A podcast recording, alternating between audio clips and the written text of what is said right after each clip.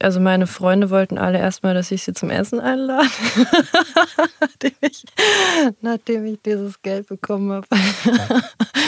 Und ähm, ich, also Druck hat mir tatsächlich eigentlich keiner gemacht. Dora Held trifft. Ein Podcast von DTV Audio.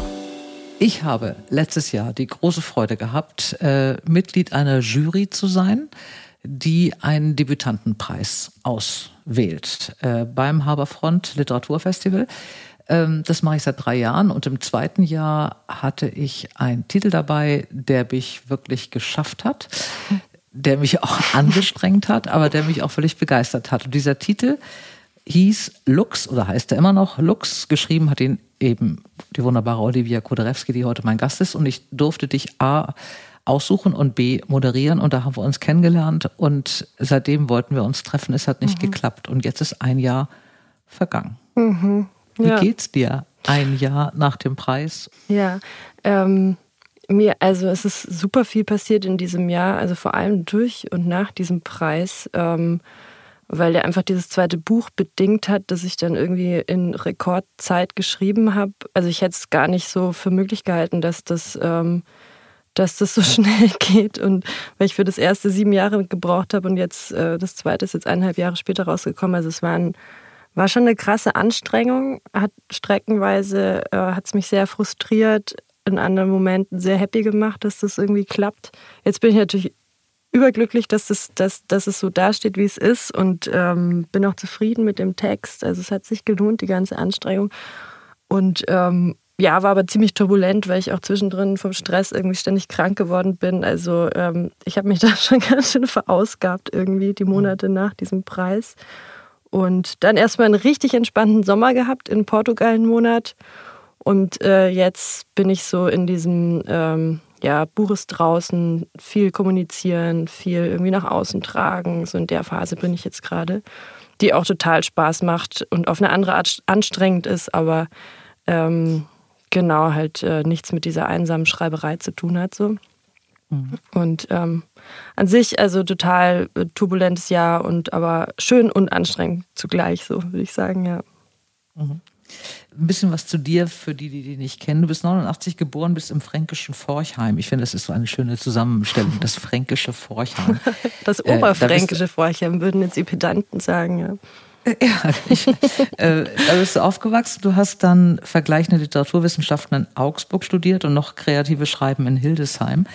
Äh, hast Praktika gemacht, ein Volontariat im Verlag gemacht, bist von der Journalistenschule abgelehnt worden. Du wolltest mhm. Journalistin werden und die wollten dich nicht haben. Wie frustrierend ist das?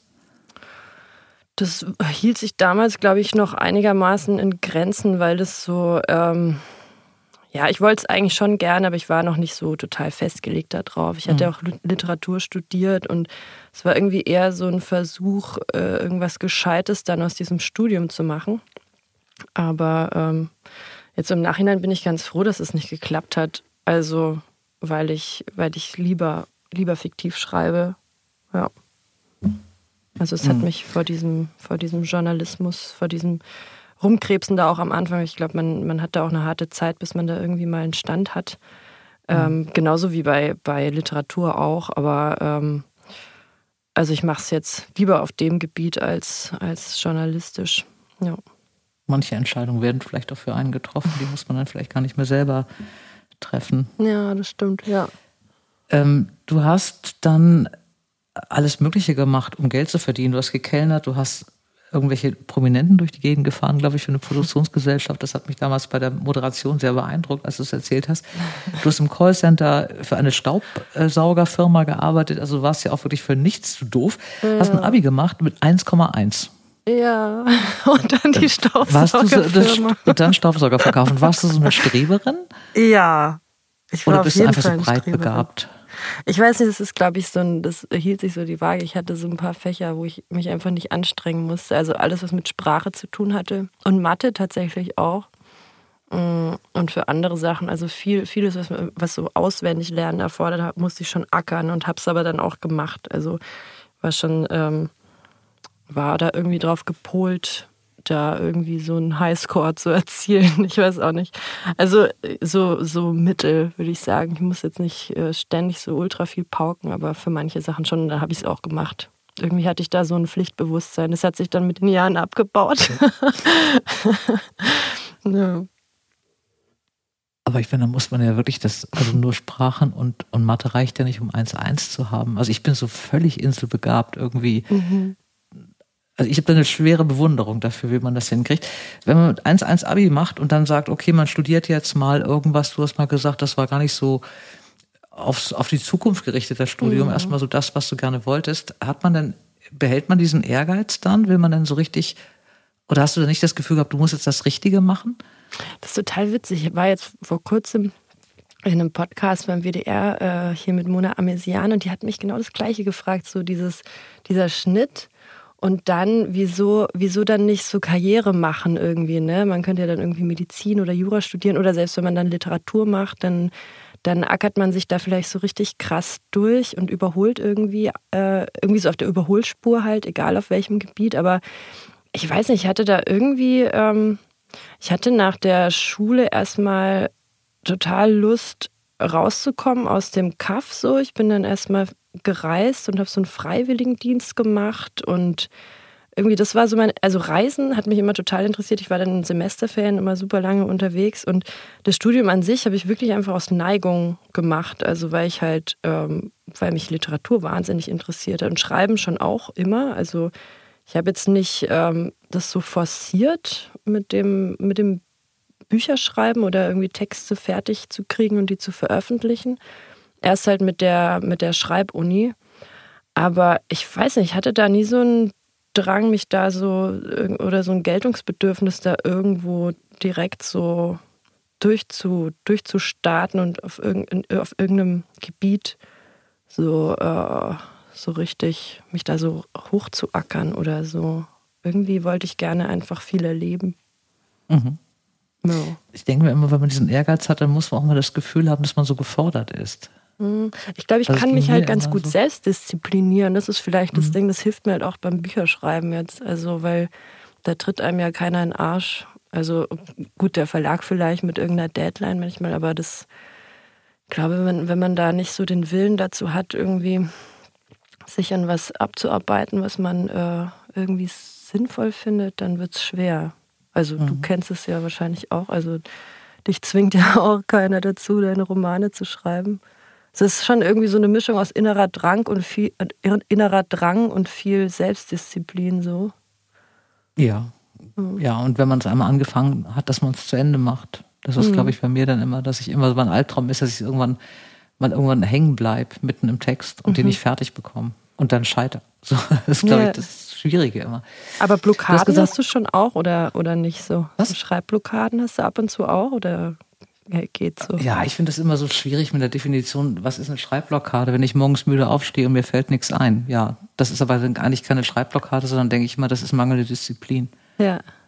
Weil aber ich so. eben, keine Ahnung, morgens beim Kaffee trinken zu lange Zeitung gelesen habe oder irgendwelche Geschichten und einfach keinen Bock habe. Also ich glaube, es ist, glaube ich, mehr eher diese, bei mir ist es so ein Ding, dass man denkt, oh, jetzt also gerade, ich habe auch wieder so einen Abgabe, Abgabetermin, das heißt, man muss jeden Tag ran. Mhm. Und dann ist es eher so eine Lustlosigkeit an dem Tag, dass man denkt, oh, mir fällt überhaupt nichts ein. Ich habe auch überhaupt keine Lust mehr. Und dann sollte man eigentlich irgendwie, keine Ahnung, einmal um See laufen oder so oder irgendwas machen mhm. und dann nochmal wieder ansetzen. Aber das ist also eine richtige Schreibblockade. Ähm, Nee, hatte ich in der Form noch nie. Ich bin unzufrieden manchmal mhm. dann schon mit so einem Text und denke mir, das ist irgendwie mir völlig misslungen und vielleicht bin ich zu doof und dann mache ich es irgendwie neu und irgendwann, irgendwann kommt es dann. Aber da muss aber die Disziplin dann wieder rein, genau in mhm. dem Moment und dann kriegt man es, glaube ich, hin. Nee. Du hast gerade eben gesagt, du hast sieben Jahre gebraucht für Lux, über das wir gleich reden. Du hast ja irgendwann an diesem Punkt aber gehabt, war das Hildesheim, diese Schreibschmiede, aus der ja viele junge Autoren kommen, also auch gerade viele Debütanten, die auch auf diesen ähm, Debütantenpreisgeschichten auftauchen. Da kommen, das finde ich immer erstaunlich, dass viele mhm. aus, aus Hildesheim immer dabei sind. Mhm. Ähm, das war ja auch in deinem Jahrgang so. Ähm, macht man sowas, dieses kreative Schreiben, dieses Studium, weil man doch ein Buch schreiben will oder warum macht man das sonst? Ja, ich oder auch vielleicht, weil man lernen will, wie man, ähm, also müssen ja nicht unbedingt Romane sein, auch Kurzgeschichten. Und manche waren auch da, die dann eben eher in die kulturjournalistische Richtung gegangen sind mhm. oder dann lektorieren wollten und irgendwie in einen Verlag rein wollten.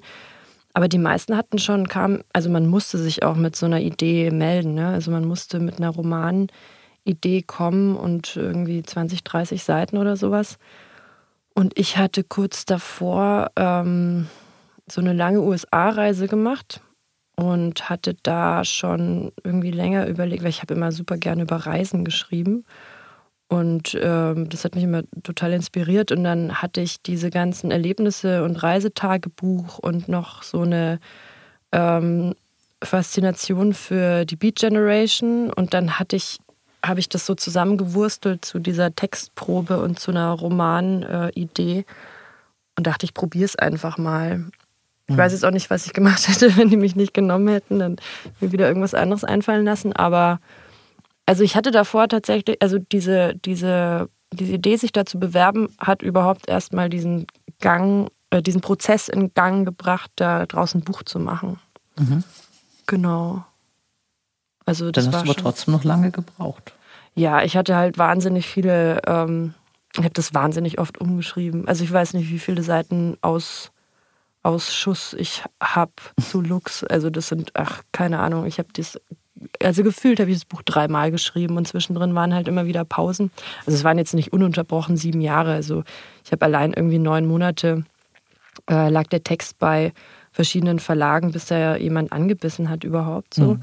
In der Zeit habe ich dann nicht überarbeitet oder nicht geschrieben, aber von dieser von dieser ersten Idee und Fassung und dieser ersten Textprobe, bis das Buch dann quasi äh, in Druck gegangen ist, waren es ja so ungefähr sieben Jahre. Mhm.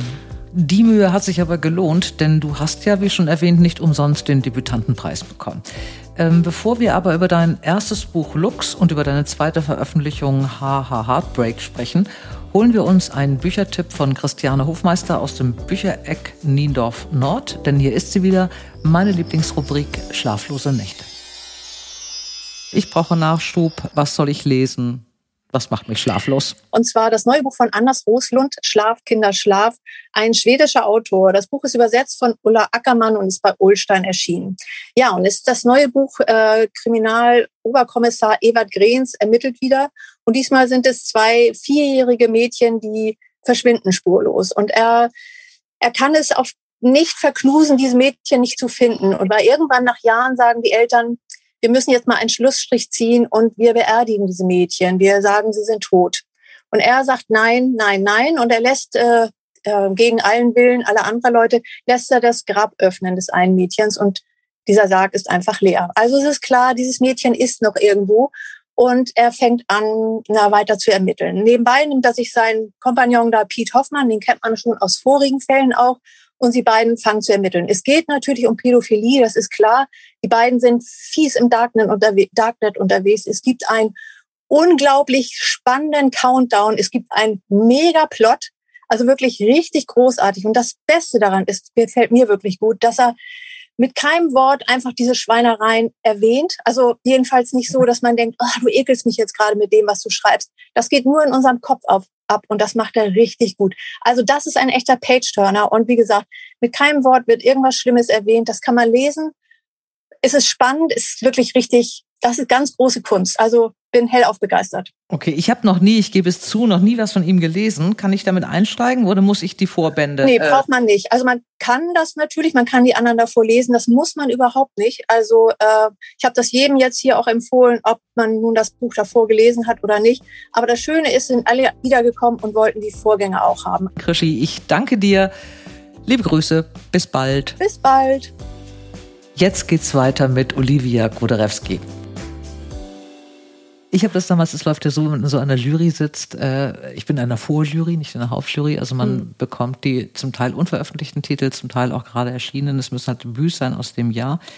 Äh, die Texte, es waren glaube ich damals 50 Bücher, wir sind zu fünft in der Jury, es wird verteilt, also man liest irgendwann auch alles dann mal, also die Sachen, die immer weiterkommen.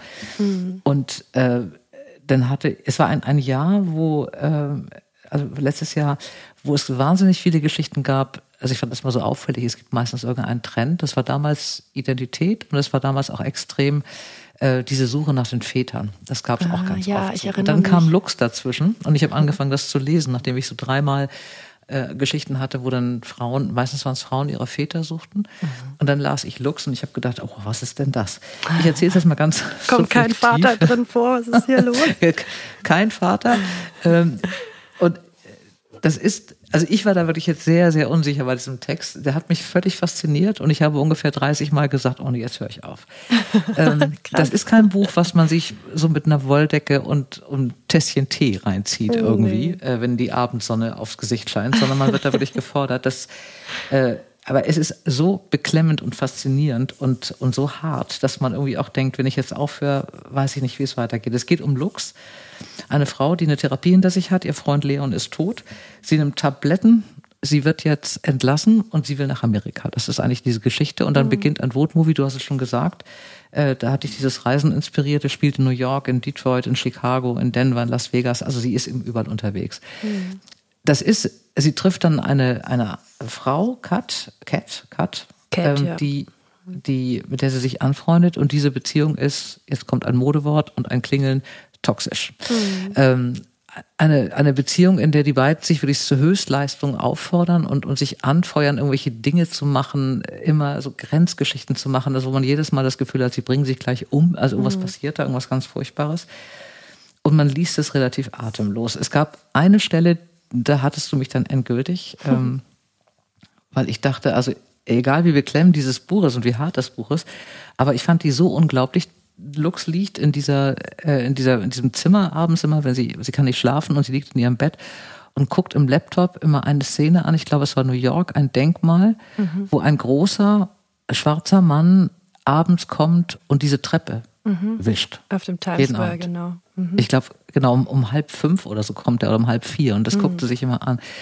Und das ist ihr erster Punkt, als sie nach New York kommt, setzt sie sich auf diese Treppe und wartet auf den. Und der kommt auch und wischt. Und ich habe noch nie ich habe es nicht für möglich gehalten, dass man eine Szene so schreiben kann. Ich werde, mhm. es geht mir heute noch so, es ist über ein Jahr her, mhm. dass ich das Buch gelesen habe. Äh, sobald ich jemand irgendwie mit so einem Nasswischer sehe, denke ich an diese Szene. Die hat oh, sich wow. bei mir so eingeprägt. Und das dann habe ich nur gedacht, das ist irre. Ich hatte zwei, also eine große Frage bei diesem, äh, bei diesem Buch, bei dem, äh, bei dem Manuskript. Ich glaube, ich habe das Manuskript damals gelesen, es war mhm. noch gar nicht äh, gedruckt. Ähm, oder zwei Dinge hatte ich. Zum einen ist es ja oftmals so, dass Debütanten ähm, über das schreiben, was sie selber erlebt haben oder was sie gerade umtreibt. Sie ist, lebt wie unter einer Glocke vorher. Sie will nicht mehr so mhm. passiv sein. Sie will, äh, sie ist unnahbar. Sie ist auch nicht zu fassen. Sie will auch diese mhm. Beziehung haben, aber auch wieder nicht. Und es ist irgendwie auch hart und es ist cool und es ist, also cool ist mir dann, es ist wirklich, es, sie ist, es ist alles manipulativ. Es hat auch eine mhm. große Naivität, aber auch so eine Brutalität. Und all das ziehst du wirklich so bis zum Anschlag. Also, dass man es wirklich beim Lesen kaum aushalten kann. Und dann habe ich nur mhm. gedacht, was ist das für ein Mensch, die als Debüt so eine äh, Geschichte hinhaut. Und ich muss auch sagen, ich habe das erste Mal tatsächlich Angst gehabt vor einer Moderation. Wirklich? Ja, oh, das ich hatte ich wirklich Angst. Das war damals der letzte Abend, ich weiß es noch, und ich hatte echt Angst vor dir. Ähm, weil du dachtest, Wie? ich manipuliere dich. nee, ich hatte wirklich, ich wusste, ich konnte überhaupt nicht vorstellen, wie du bist. Also ich habe, ja, vielleicht manipulativ wäre noch das wenigste gewesen, muss ich sagen. Es gab noch ganz andere Wesenszüge, die ich da befürchtet brutale, hatte. Brutale Debütantin. Die brutale Debütantin, ja. Äh, was, wie anstrengend, also das muss ja auch, man, es ist ja immer so, wenn man sowas schreibt und, und so emotional reingeht in so eine Geschichte mhm. oder auch in solche Gefühle geht und auch in so eine giftigen Gefühle geht. Das ist ja beim Schreiben nicht so, dass man das runtertippt wie eine Gebrauchsanweisung, sondern man mhm. lebt das ja mit. Äh, wieso hast du dich da so rangetraut? Die Frage ist ein bisschen blöd. Ich weiß gar nicht, ich weiß, mhm. ob du meinst, was ich meine. Also ja, es ist was doch. Einfaches zu schreiben. Eine Liebesgeschichte oder Liebeskummergeschichte als erstes mhm. Buch kann ich komplett nachvollziehen. Hat jeder schon mal gehabt. Aber so eine Geschichte mit so einer Beziehung und auch mit einer so, so Grenzüberschreitung, das mhm. als erstes Buch sich vorzunehmen, als Brett. War es ja. deswegen sieben Jahre? Ähm, wahrscheinlich hat das auch ähm, deshalb so lange gedauert, weil es wirklich auch, weil ich wirklich auch wollte, dass es so heftig wird. Ähm, und ich dann sehr viel überarbeitet habe. Und das, ich meine, das kommt auch durch so eine Verdichtung zustande, diese Härte und Brutalität. Das oft hatte ich ich habe viel rausgeschmissen, was dann in, meinem, in meinen Augen irgendwie äh, sich zu verlabert angehört hat oder nicht gezogen hat so richtig. Also klar, es ist ja auch konstruiert, ne? also es ist sehr mhm. äh, in, in, dieser Rasanz und in der Härte ist es auch nur deswegen so, weil, ich, weil viel rausgefallen ist. Und ähm, was so diese Themen, die einen selbst beschäftigen, angehen. Also weil ich, ich höre jetzt aus der Frage raus, dass viele sich ja auch mit ihrem, mit ihren eigenen Problemen und eigentlich ist es dann so ein bisschen autobiografisch vielleicht diese Dinge, äh, aus denen sie schöpfen, so, ne, für das, fürs Debüt. Mhm. Und ich meine, es war bei mir im Endeffekt teilweise auch so mit dem Debüt, ähm, weil ähm, ich so eine depressive Episode hatte und das da total krass reingeflossen ist. Also es ist für mich auch so ein totales Depressionsbuch äh, und Depressions-Emanzipationsbuch, also wie sich jemand da so rausarbeitet und Angst, Angststörungsbuch so. Mhm. Also von daher habe ich schon auch ähm, Sachen verarbeitet, die mit mir zu tun hatten, aber die Handlung ist dann halt erfunden und die ist, ähm, aber das, das liegt dem so zugrunde. Also ich habe mich mhm. gefragt, wie, eine, wie jemand, der Angst vor allem Möglichen hat, der verschlossen ist, der depressiv ist, sich aus, aus dieser eben, weil es wird halt eben, wie du gesagt hast, immer so als Glasglocke bezeichnet, so ihr Zustand, mhm. wenn die so irgendwie Panik bekommt oder sich isoliert fühlt, so aufgrund ihrer Depression. Und ähm, wie man sich da so rausarbeiten kann, aber irgendwie Bilder und Handlungen da, dafür zu finden. Und ich hatte, ähm, ich hatte, wie gesagt, so eine ganz krasse Affinität oder, oder fast schon Besessenheit äh, mit uh, On the Road von Jack Kerouac und das ist so ein, mhm. das ist auch so ein ganz rasantes Buch. Also die, das sind halt zwei Typen, also amerikanischer 50er ist, ist das Buch, aus, aus den amerikanischen 50ern ist das Buch und die ähm, reisen durch die USA und äh, schlagen halt ständig so über die Stränge. Also die sind halt, es ist halt ein einziger Trip, so, so ein rasanter mhm. Trip und auch die Sprache. Und irgendwie haben sich diese zwei Themen so krass verbunden in dem Buch. Also meine Sehnsucht, so was Rasantes zu schreiben und dieses Depressions- und Angststörungsthema. Und dann, dass ich es halt auch aus einer weiblichen Perspektive machen wollte. Ne? Also es sind zwei Frauen, die mhm. da reisen und Männer spielen irgendwie wirklich kaum eine Rolle und vor allem keine Väter. und die sind halt dann, also die arbeiten sich so aneinander ab und ich wollte gerne auch, dass es zwei Frauen sind. Ich wollte da keine, ich hätte da jetzt auch eine eine Beziehung draus machen können, ne? Oder eben auch noch so ein Liebesthema reinbringen oder so. Das hätte vielleicht auch funktioniert, aber irgendwie was mir total ich wichtig. Ich glaube da. gar nicht. Ich glaube, das hätte nicht funktioniert, weil das ja. ist ja diese, diese Einsamkeit, die da jede hm. von sich ja hat und die ja deswegen so umeinander rumkreisen, diese beiden, das ist ja gerade diese Faszination. Hm. Und ja, und so eine, diese Härte und diese Brutalität, die finde ich tatsächlich, also ich habe es wirklich, ich merke wirklich, dass mich auch äh, sowas in Texten fasziniert und immer schon fasziniert hat, also so Extremsituationen oder wenn ein Buch irgendwie so gar keinen Schmerz oder, oder sowas in sich hat oder ähm, da ist, da, da lege ich es schnell weg irgendwie, habe ich das Gefühl. Mhm. Mhm. Ja. Irgendjemand hatte gesagt, ich weiß gar nicht mehr genau, ob das dann die Hauptjury war in der Begründung, ähm, weshalb mir damals so ans Buch geschrieben, weil ich das so auch richtig fand, äh, man muss einstecken können und der Text tut weh. Mhm. Und das ist, glaube ich, wirklich so der Punkt, das hältst du ja auch durch. Und wie gesagt, die Angst vor der Moderation hatte ich deswegen, weil das ähm, man redet eine halbe Stunde miteinander und findet ja, man muss ja irgendwie über irgendwas auch sprechen können und so. Und meistens geht es dann darum, dass, dass die sich freuen, dass sie da sind. Das erste Buch geschafft, ein tolles Gefühl und so. Und dann habe ich nur gedacht, ei, ei, ei, die Konarewski, was erzähle ich denn mit der oder so? ich habe mir vorgestellt, es kommt eine dunkle ein dunkler Mensch rein, der einsilbig antwortet. Und dann habe ich nur gedacht, das, ja. Und man kann uns jetzt leider nicht sehen, du bist äh, ein ganz heller Mensch. Also wenn man, wenn du irgendwo reinkommst, du strahlst ja sehr. Ich lache so. auf jeden Fall glaube, gerne, ja. Ja, und ich glaube, der ganze Raum war da auch in dich verliebt, weil ich glaube, alle, die das Buch gelesen hatten, hatten eine Angst vor dir. Und es war dann immer so eine komplette andere Geschichte. Du liest sehr, sehr gut. Also wenn eine Gelegenheit hat, bei dir jetzt zu einer Lesung zu gehen, das hat mich damals sehr beeindruckt. Ähm, also es kann eigentlich selten jemand mit dem ersten Buch schon lesen, weil es A, schwierig ist, einen eigenen Text zu lesen.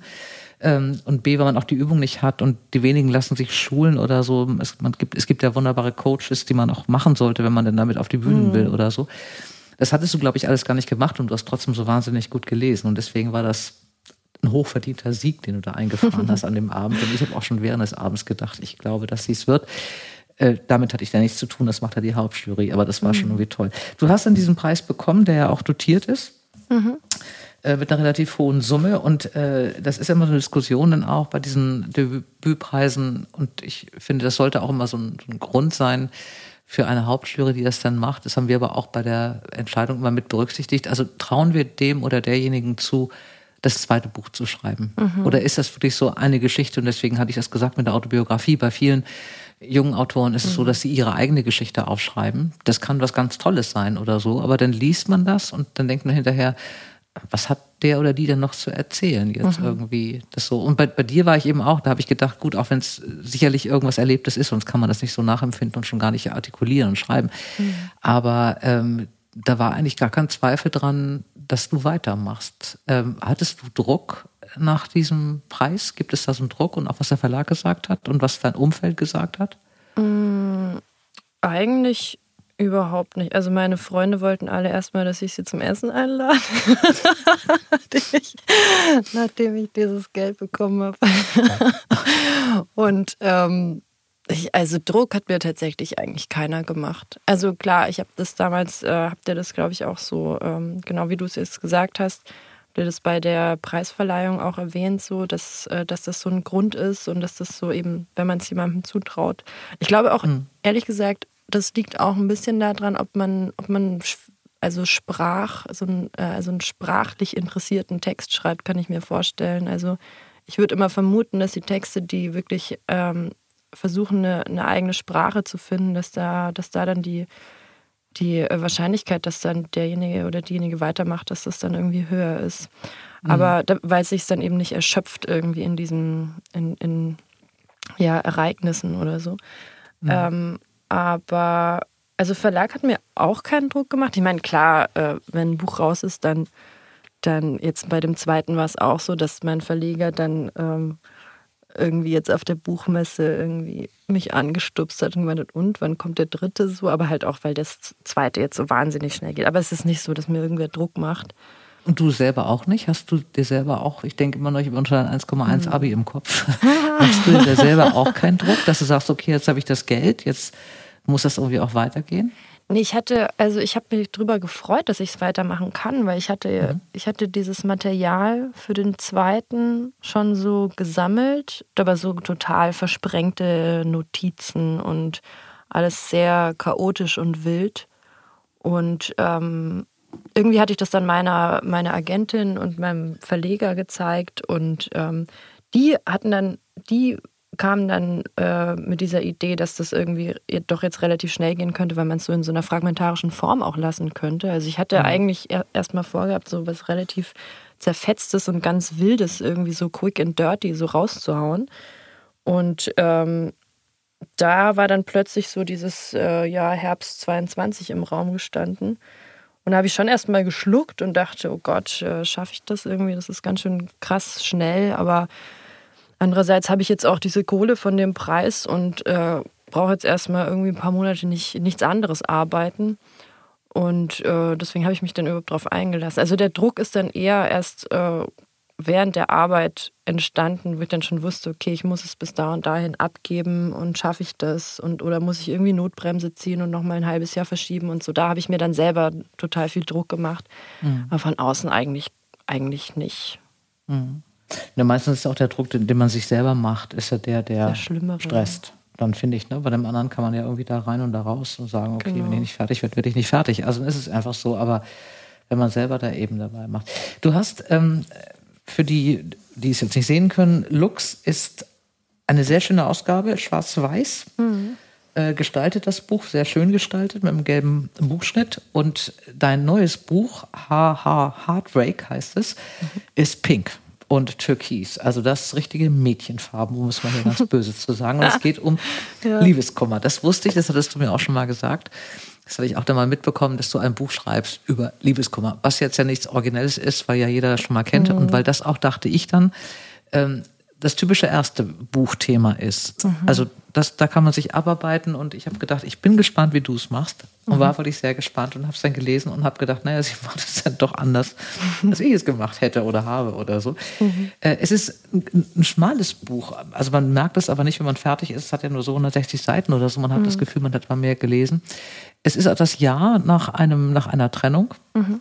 Erzählt in der ersten Person dieses Mal, nicht in der dritten wie im ersten Buch.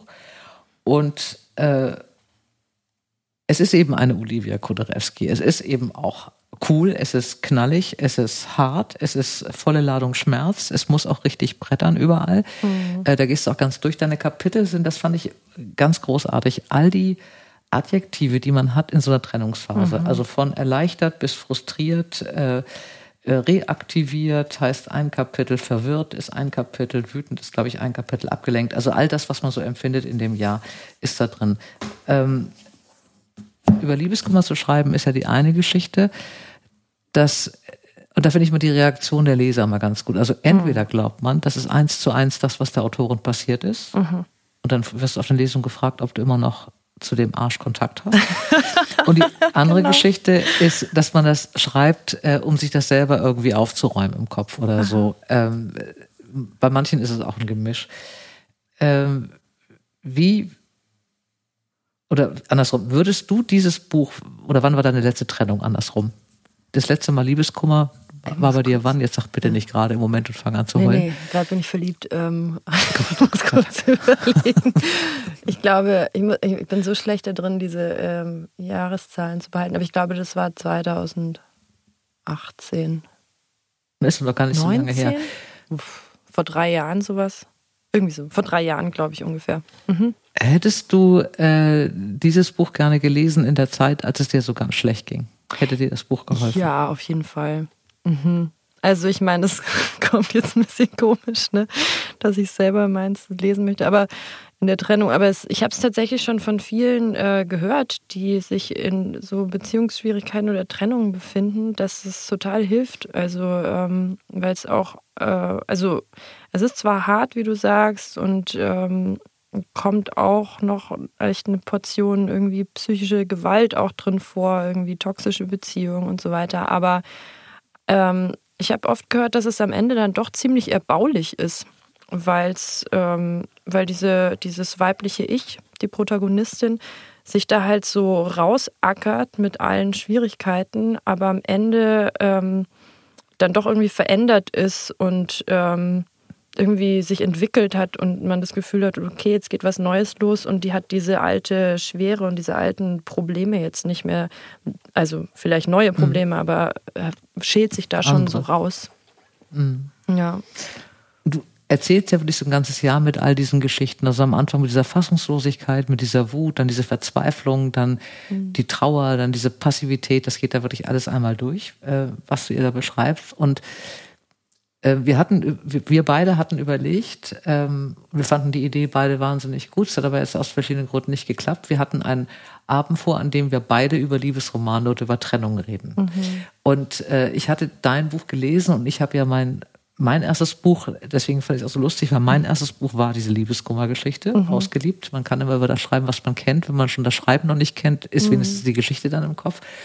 Und habe ich nochmal reingeguckt. Es ist sehr lange her. Ich würde es auch, glaube ich, nicht mehr so schreiben.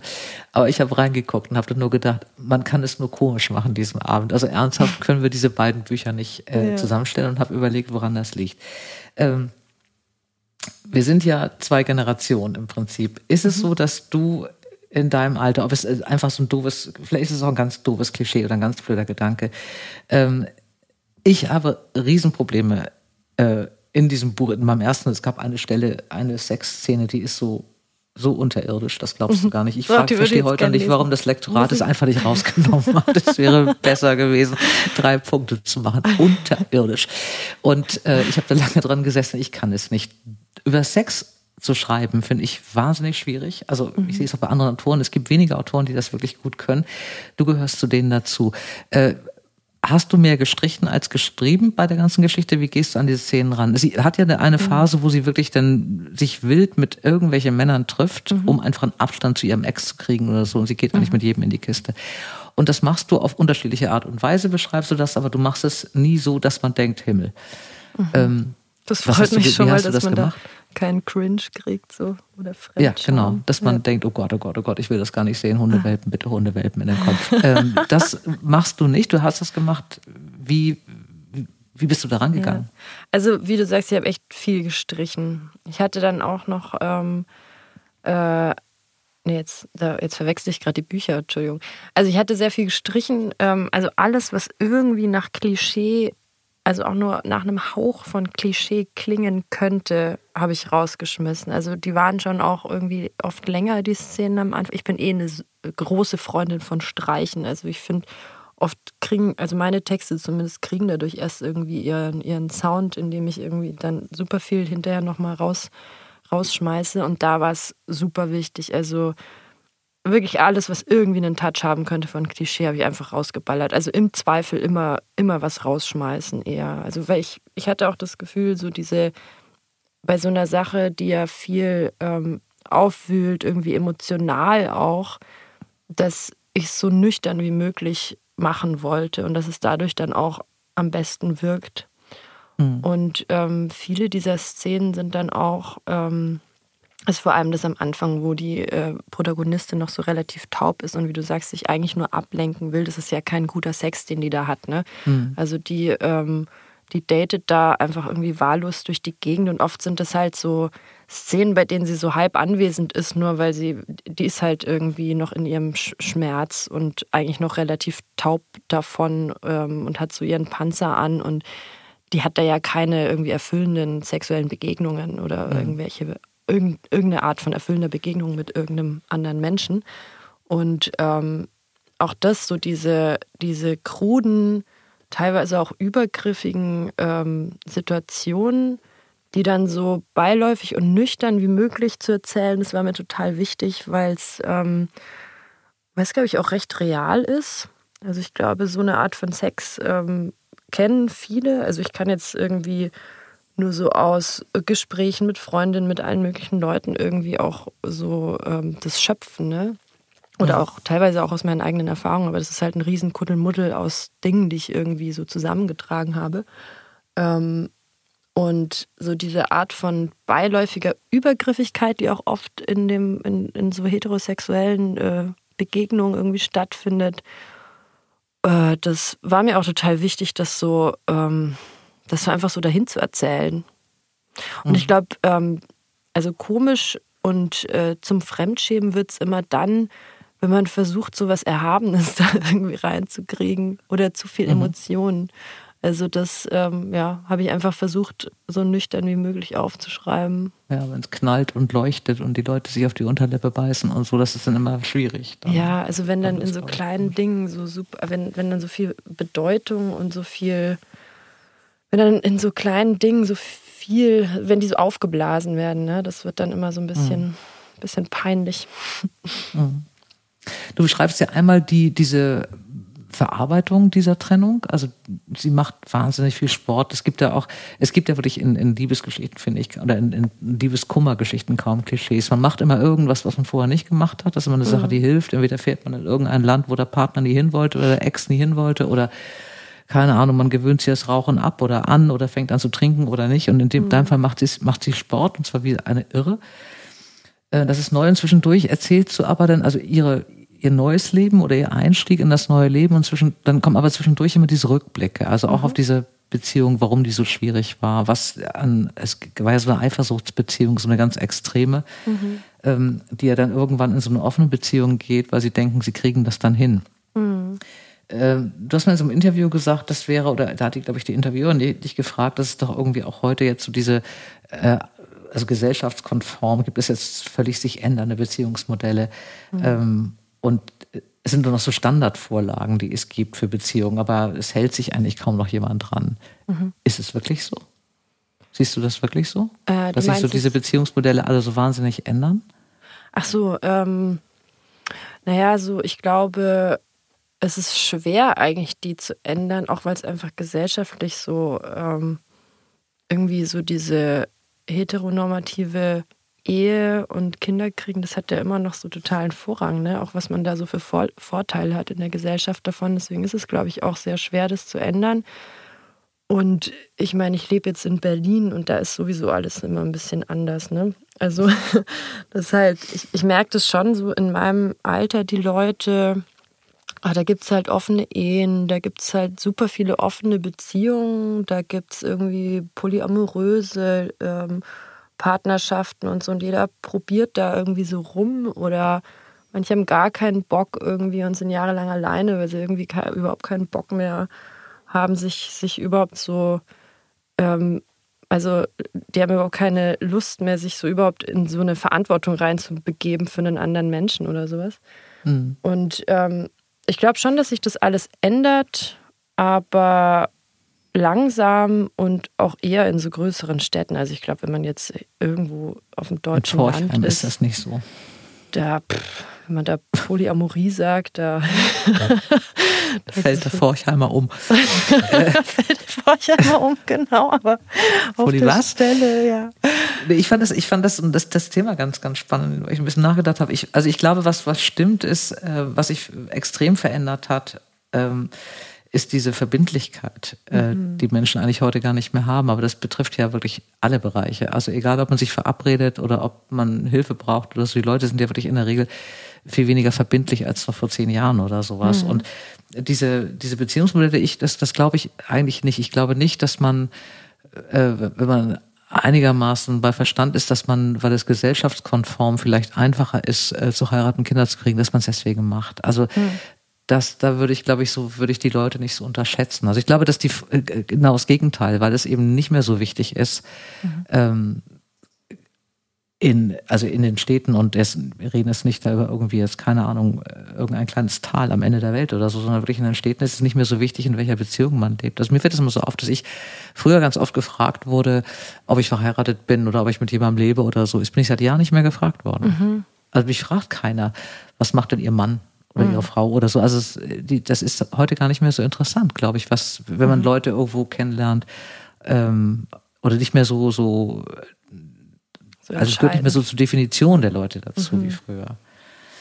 Ja. Ähm, wenn du jetzt, du bist ja auf Lesung gewesen, hast angefangen schon mit dem Buch Lesung zu machen.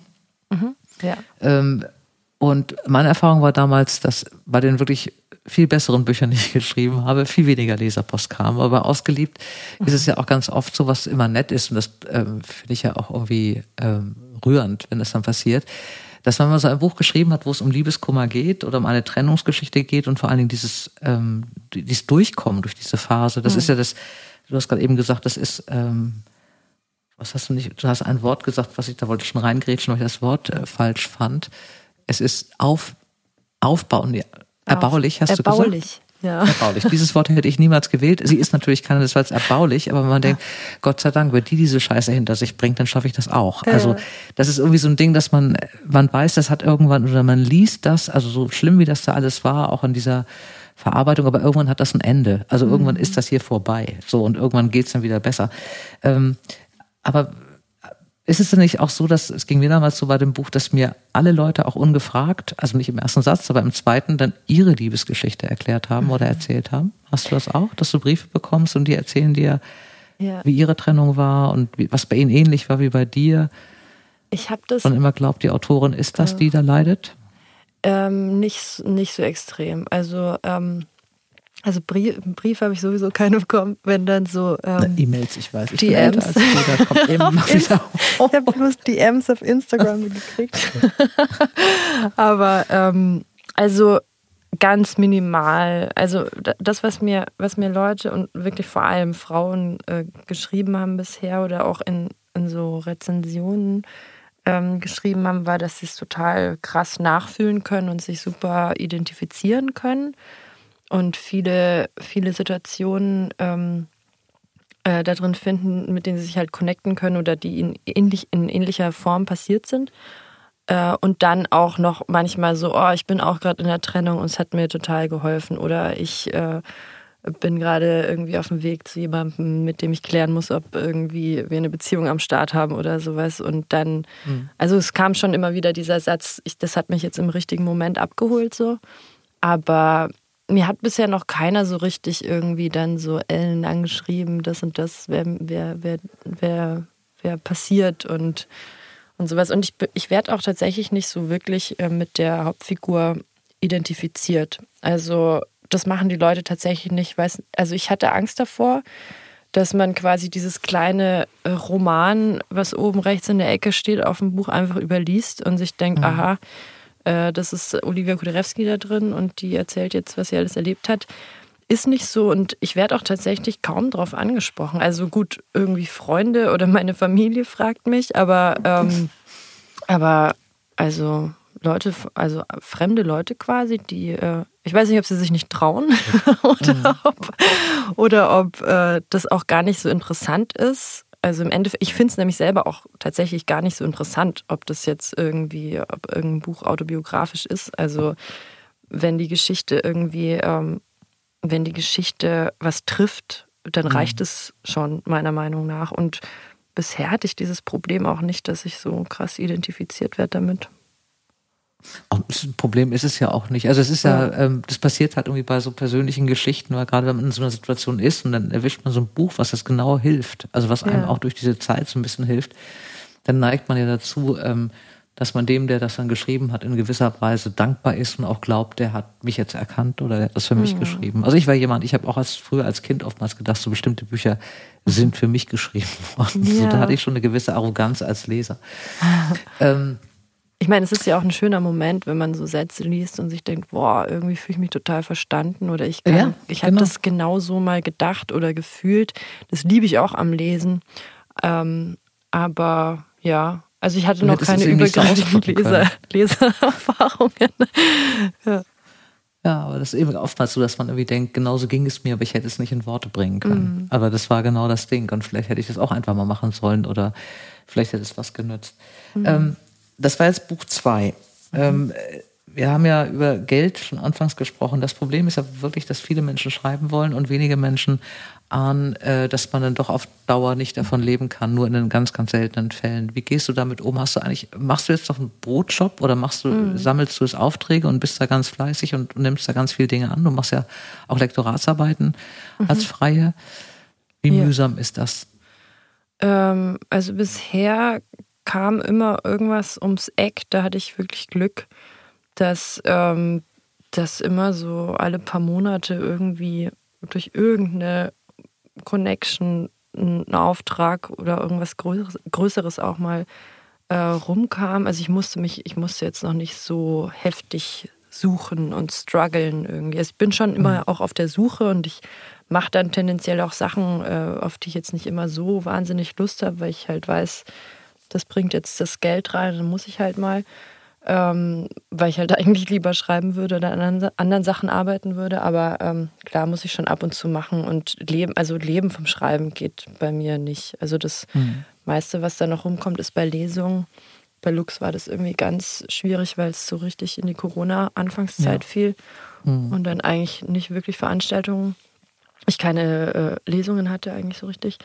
Und jetzt mit dem zweiten geht es ein bisschen besser und ähm, ja, aber ob ich mal oder ob ich mal davon leben kann. Also ich habe ich hab mir das sowieso tatsächlich schon im Studium so ein bisschen abgeschminkt, weil die, die uns damals schon so eingebläut haben, wie unwahrscheinlich das ist.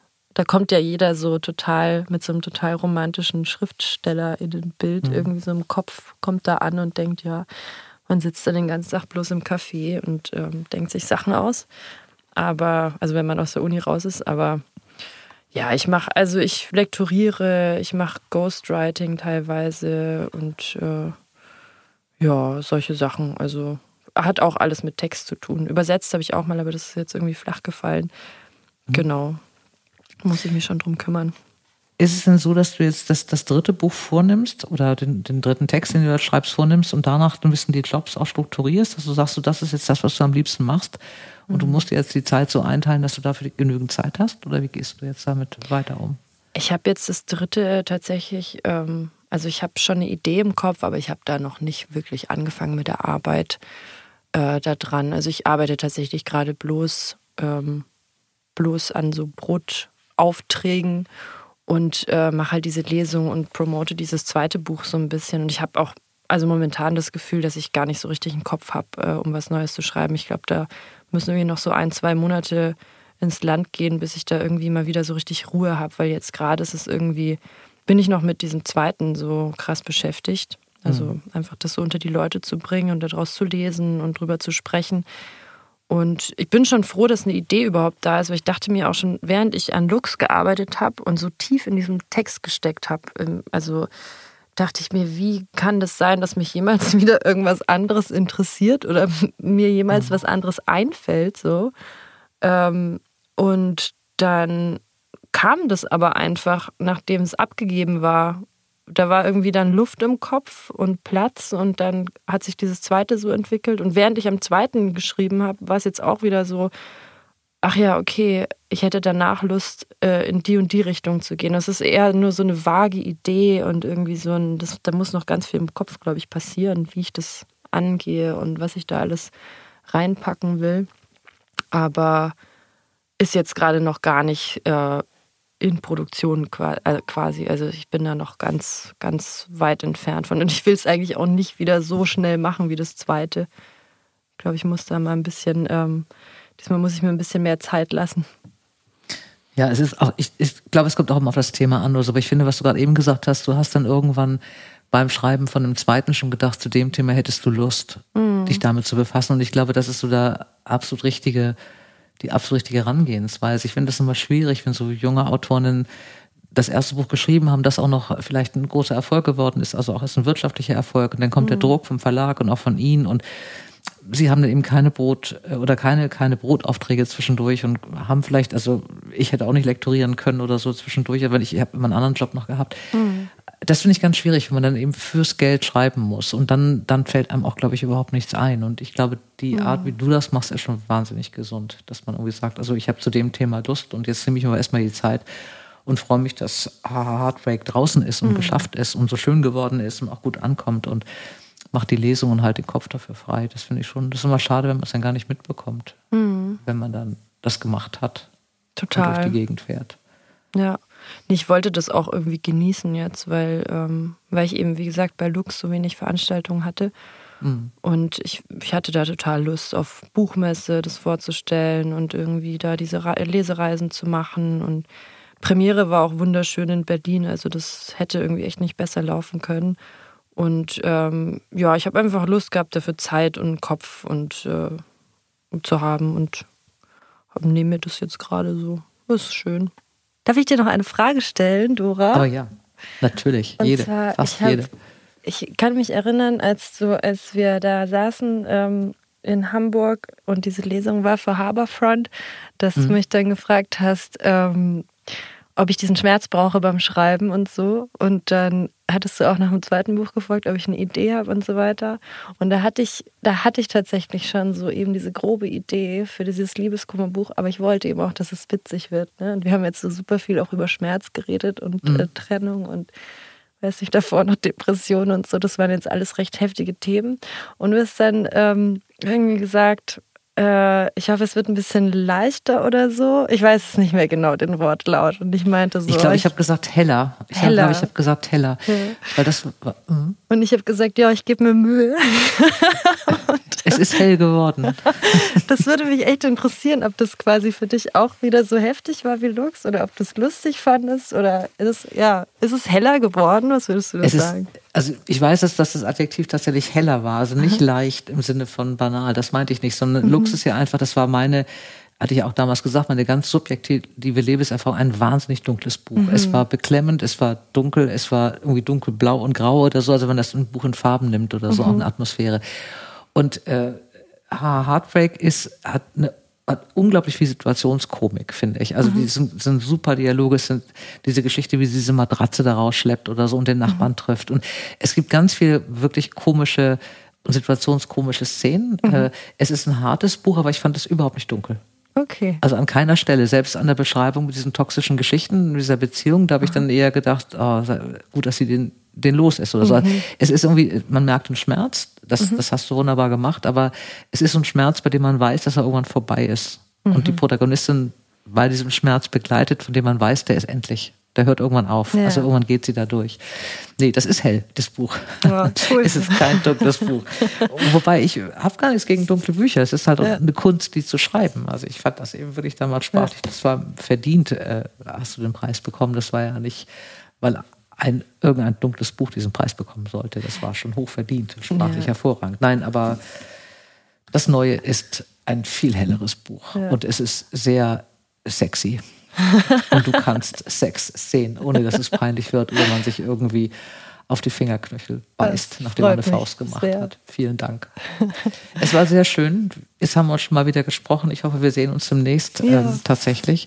Ich, äh, ich wünsche dir, ja, dass du es echt einfach genießt, dass du eine ganz, ganz tolle Zeit hast Danke. und irgendwann die Ruhe und den Kopf, das nächste Buch zu schreiben. Das bis du davon bestimmt. leben kannst. Ich glaube, dass du da irgendwann hinkommst bei deinem Talent. Vielen okay. Dank, liebe Olivia Kuderewski. Danke, Dora. Ja, war sehr schön mit dir zu reden und dann wirklich bis hoffentlich bald in echt. Bis hoffentlich bald in echt, ja. Mhm. Beim nächsten Podcast stimme ich mich auf Weihnachten ein oder ich werde eingestimmt, nämlich von Gabriele Lea und Attila Soltan, beide aus dem DTV Verlag, die mir erzählen, wie es Weihnachten bei ihnen ist und was sie gerne lesen. Ihr Lieben, alle Buchtipps findet ihr in den Show Notes und ich wünsche euch ganz viel Freude beim Geschichtenentdecken. Bleibt gesund und heiter, eure Dora. Dora Held trifft. Ein Podcast von DTV Audio.